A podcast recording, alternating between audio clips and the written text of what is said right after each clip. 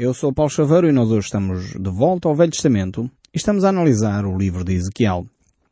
Estas grandes visões e profecias que este homem de Deus recebe e coloca por escrito para nós podermos compreender.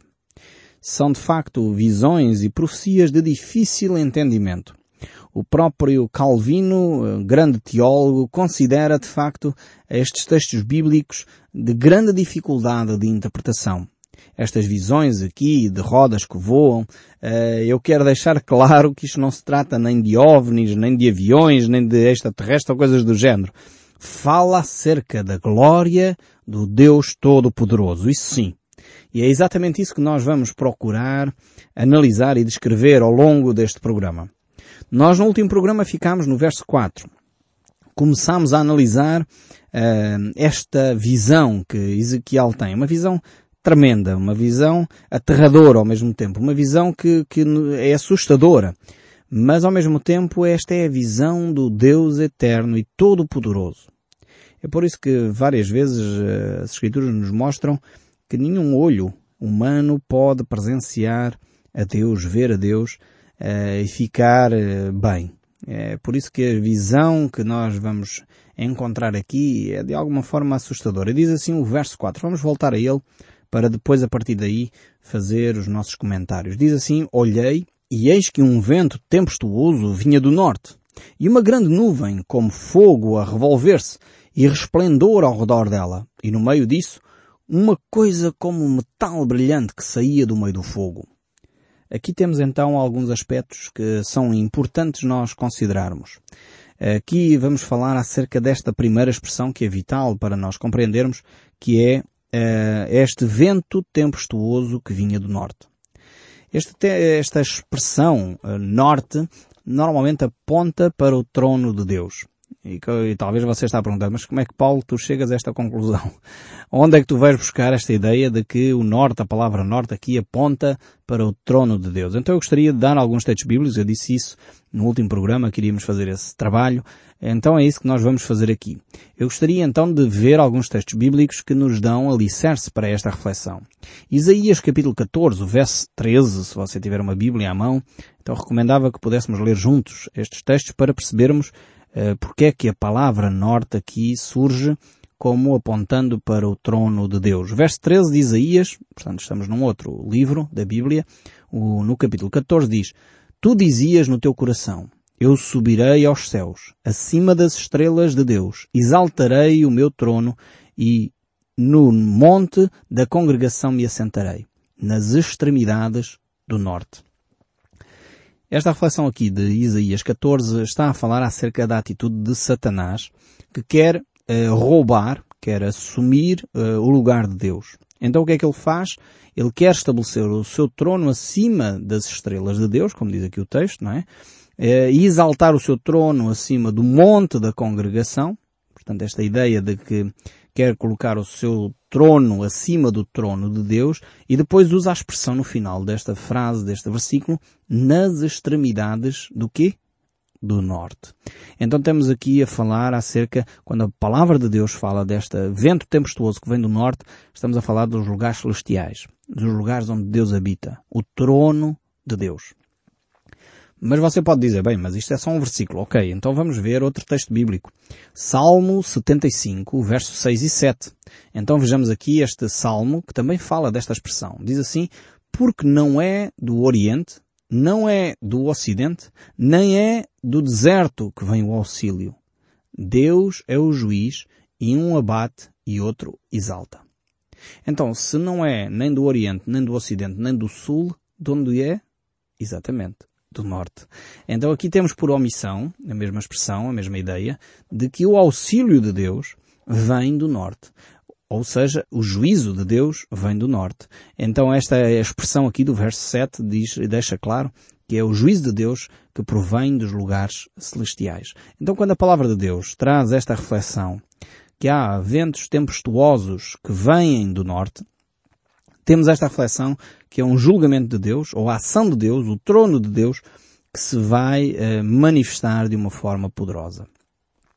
A seguir, portanto, esta expressão, espero que esteja arrumado esta ideia, Portanto, quando falamos aqui de ventos tempestuosos que vêm do norte, estamos a referir-nos ao trono de Deus. Depois aqui temos uma luz eh, estranha. Uma luz que se assemelha, como disse eu no último programa também, quase a uma explosão de uma bomba. Eh, aqui não estamos a falar de uma guerra, não é disso, estamos a falar de um Deus que é um Deus de juízo. Como vimos, a expressão usada no início é um vento tempestuoso. Ou seja, vem aí uh, dificuldades, vem aí juízo, vem aí julgamento, vem aí uma atitude firme da parte de Deus. A Bíblia diz que Deus é luz. E ao mesmo tempo, num outro texto, a Bíblia diz também que Deus é fogo consumidor. Ou seja, Deus vai provar todas as coisas como pelo fogo, diz o apóstolo Paulo na primeira carta aos Coríntios, no capítulo 3. E aqui uh, Ezequiel traz esta mesma reflexão, este fogo consumidor que vai destruir toda a impureza, vai destruir tudo aquilo que não presta. E realmente, uh, quando se quer purificar o ouro, quando se quer purificar a, prática, a prata, o que é que se faz? Uh, Coloca-se aquilo no fogo, e é o fogo que vai purificando, tirando aquelas impurezas todas e ficando de facto um metal mais puro. Então o fogo é, é a imagem de purificação. E realmente aqui eh, a Bíblia nos aponta nesse sentido. Eh, quando mesmo o apóstolo Paulo estava no caminho da, da estrada de Damasco para perseguir os cristãos, e Jesus aparece, aparece como? Como luz. Uh, isso fala-nos de facto desse Deus, dessa presença de Deus que não é acessível ao olho humano, não é acessível a cada um de nós. Então é a presença de Deus, esta imagem aqui bastante assustadora, de quase nos dá a ideia de uma explosão, enfim, de uma grande bomba de potência tremenda, fala-nos de poder de Deus, de, da possibilidade, ou da impossibilidade, melhor dizendo, de nos aproximarmos de Deus tal qual nós estamos. É por isso que o verso 13 e 14 ainda nos diz o aspecto dos seres viventes. Ele continua esta, esta, esta visão. O aspecto dos seres viventes era como carvão em brasa, à semelhança de tochas.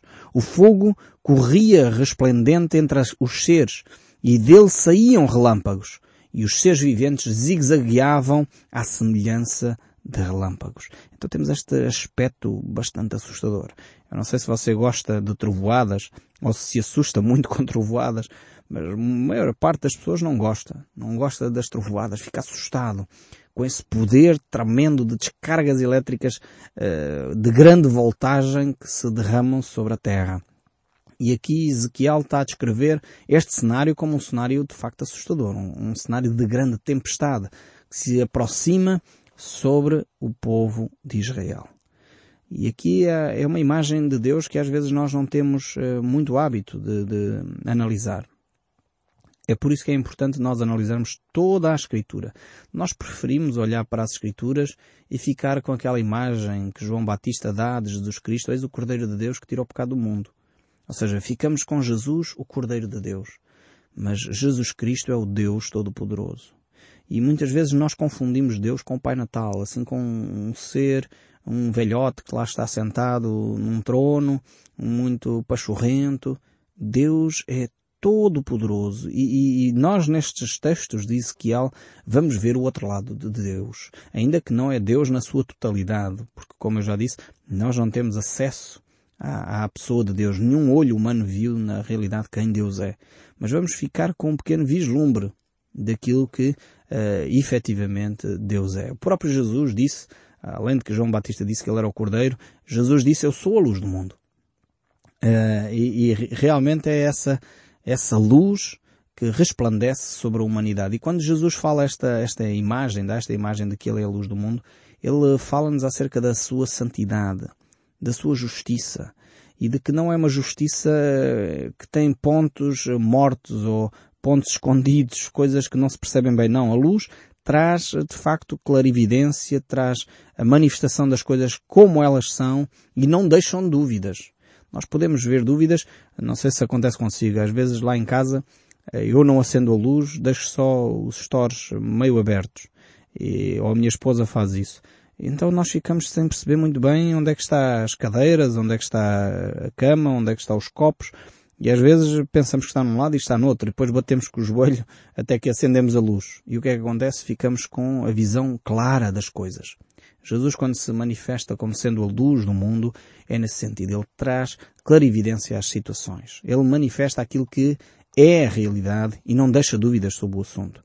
O próprio evangelista João, quando escreve a sua primeira carta, no capítulo 1, verso 7, ele diz, Se porém andarmos na luz, como Jesus, como Deus está na luz, mantemos comunhão uns com os outros e o sangue de Jesus Cristo, seu Filho, nos purifica de todo o pecado. Ou seja, o caminhar na luz é, é um passo gigantesco para nós recorrermos uh, ao sangue de Cristo que nos purifica de todo pecado. É quando nós deixamos a luz de Cristo raiar sobre nós que nós tomamos percepção da realidade que nós somos. É vital este aspecto. Depois, se nós uh, vermos como Deus se manifesta em todas as Escrituras, vemos que, na realidade, Deus uh, não deixa que o homem possa ter esse contacto direto. Porquê? Vejamos em Êxodo, capítulo 33, o verso 20, o que é que diz? E diz, e acrescentou, não me poderás ver a face. Isto é Deus a falar com Moisés. Porquanto homem nenhum verá a minha face e viverá. Esta é a razão pela qual nós, seres humanos, não temos a percepção da totalidade de quem Deus é. O homem sempre procura ver Deus. Aliás, alguns dizem, ah, se eu visse Deus, então eu deixaria de lado uh, as minhas dúvidas. Eu quero é ver Deus. O homem quer ver Deus a todo custo. Aliás, mesmo os discípulos de Jesus Cristo, que andaram com ele tanto tempo, a certa altura Filipe vira-se para Jesus e diz, Jesus, mostra-nos o Pai, isso nos basta. Então todos nós queremos, de alguma forma, uh, ter um contacto com Deus, perceber quem Deus é, e Jesus dá a resposta. Há tanto tempo estou convosco e ainda não me conheceis. Quer dizer, é, é nas coisas, nas coisas práticas da vida, é no, nos contactos diários que nós temos que vemos as manifestações de Deus, da glória de Deus. Agora este Deus eterno que está nas alturas, esse Deus que é Espírito, nunca homem algum viu.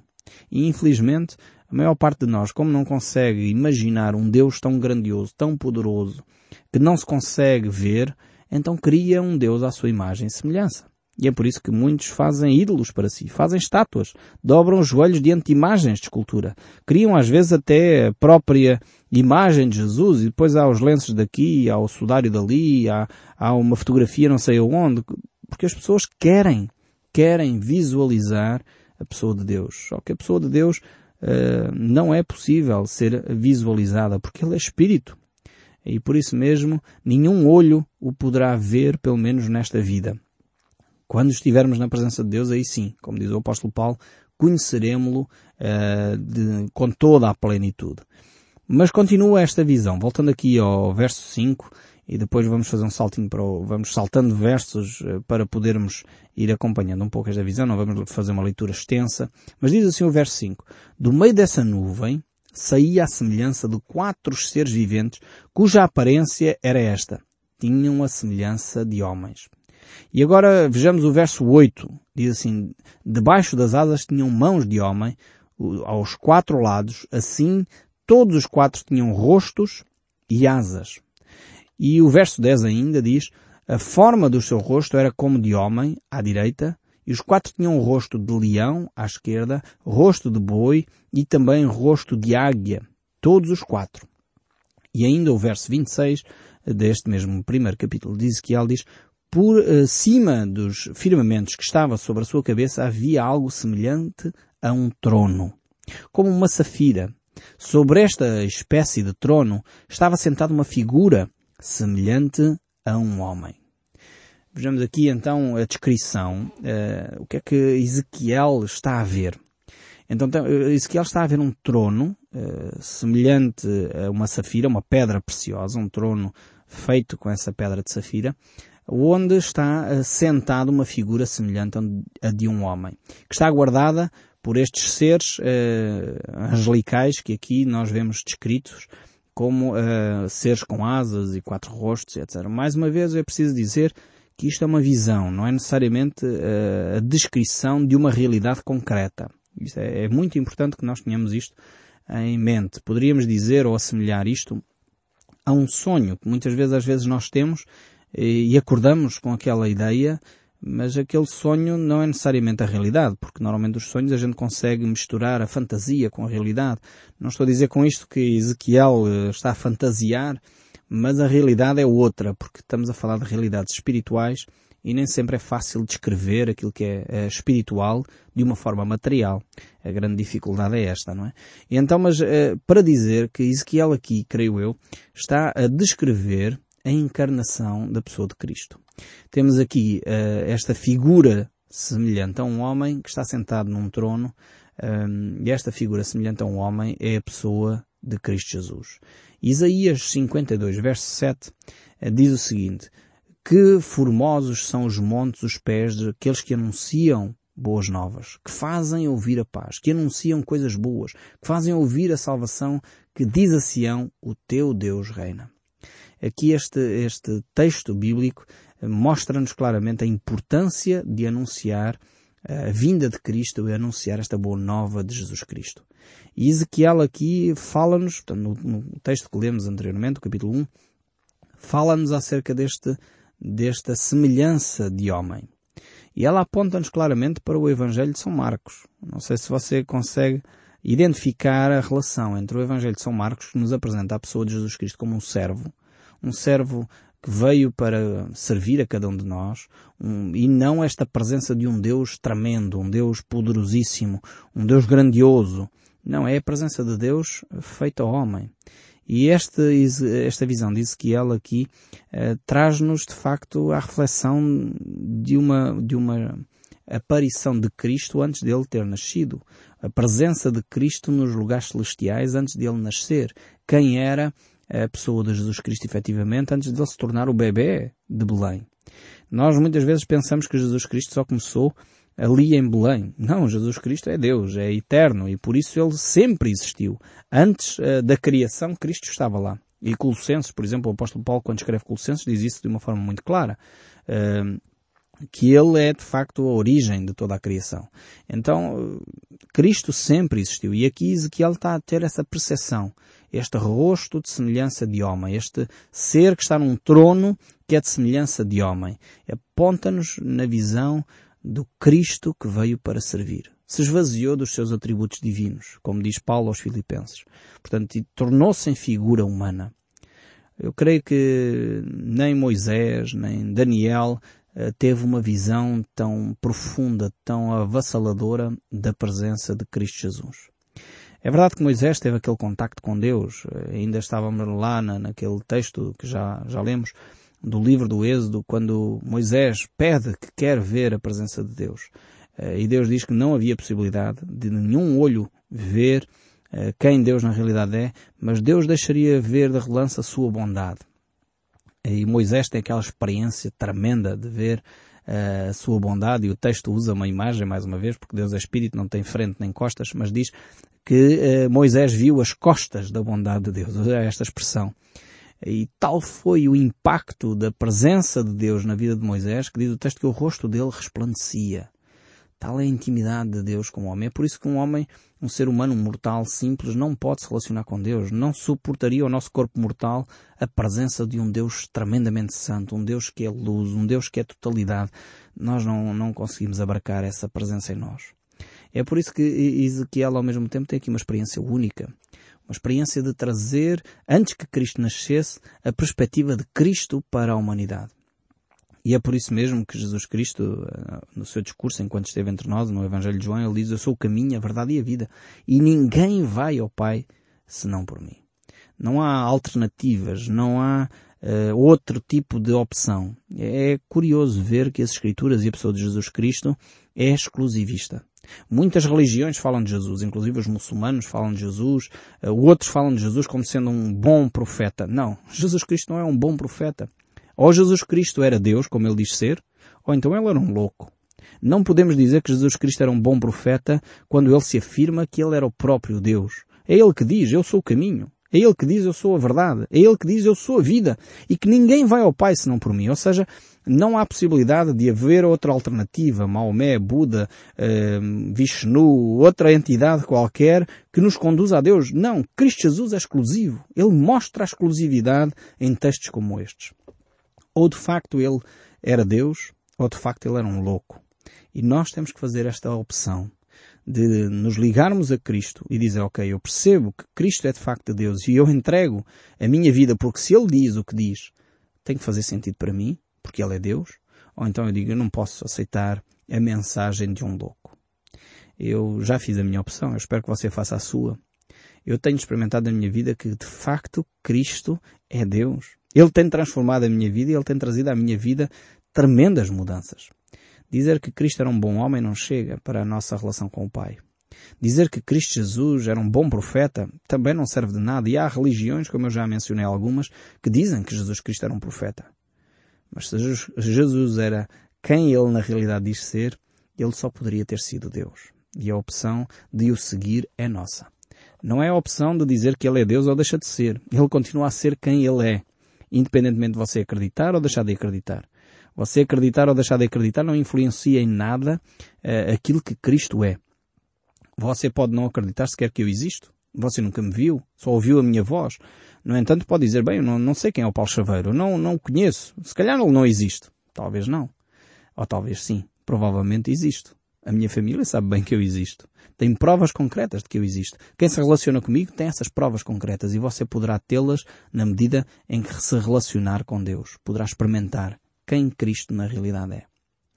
Vemos de facto estes textos bíblicos aqui do livro de Ezequiel de uma forma tremenda. Eu gostaria ainda de ler mais uns versos aqui. O verso 15 e 16 diz, Vi os seres viventes e eis que havia uma roda na terra ao lado de cada um deles. E o aspecto dessa roda e a sua estrutura eram brilhantes como o brilho. Tinham as quatro a mesma aparência, cujo aspecto e estrutura eram como se estivessem uma roda dentro de outra. E continua o texto bíblico, o verso 20 ainda diz, para onde o Espírito queria ir, iam, pois o Espírito as impelia, e as rodas se elevavam juntamente com ele porque nelas havia o espírito dos seres viventes. Andando elas, andavam elas. E parando eles, paravam elas. E elevando-se eles da terra, elevavam-se também as rodas juntamente com eles, porque o espírito dos seres viventes estava nas rodas. Isto aqui eh, aponta-nos claramente não para aspectos materiais, estamos a falar de aspectos espirituais que Ezequiel tenta materializar e estas eh, descrições aqui revelam essa materialização, mas aqui estamos a falar do poder de Deus, da ação de Deus e do Espírito de Deus. Não estamos a falar de aviões, não estamos a falar de nova tecnologia, estamos a falar de matéria espiritual, de assuntos espirituais, estamos a falar do Deus Todo-Poderoso, que é o Deus omnipresente e omnisciente e que vai a todo lugar. É disso que estas rodas aqui eh, nos retratam e têm esta imagem. E eu espero sinceramente que o som deste livro continue a falar connosco, mesmo depois de desligarmos o nosso rádio. Continuamos a refletir naquilo que é a vida espiritual. Até ao próximo programa e que Deus o abençoe ricamente.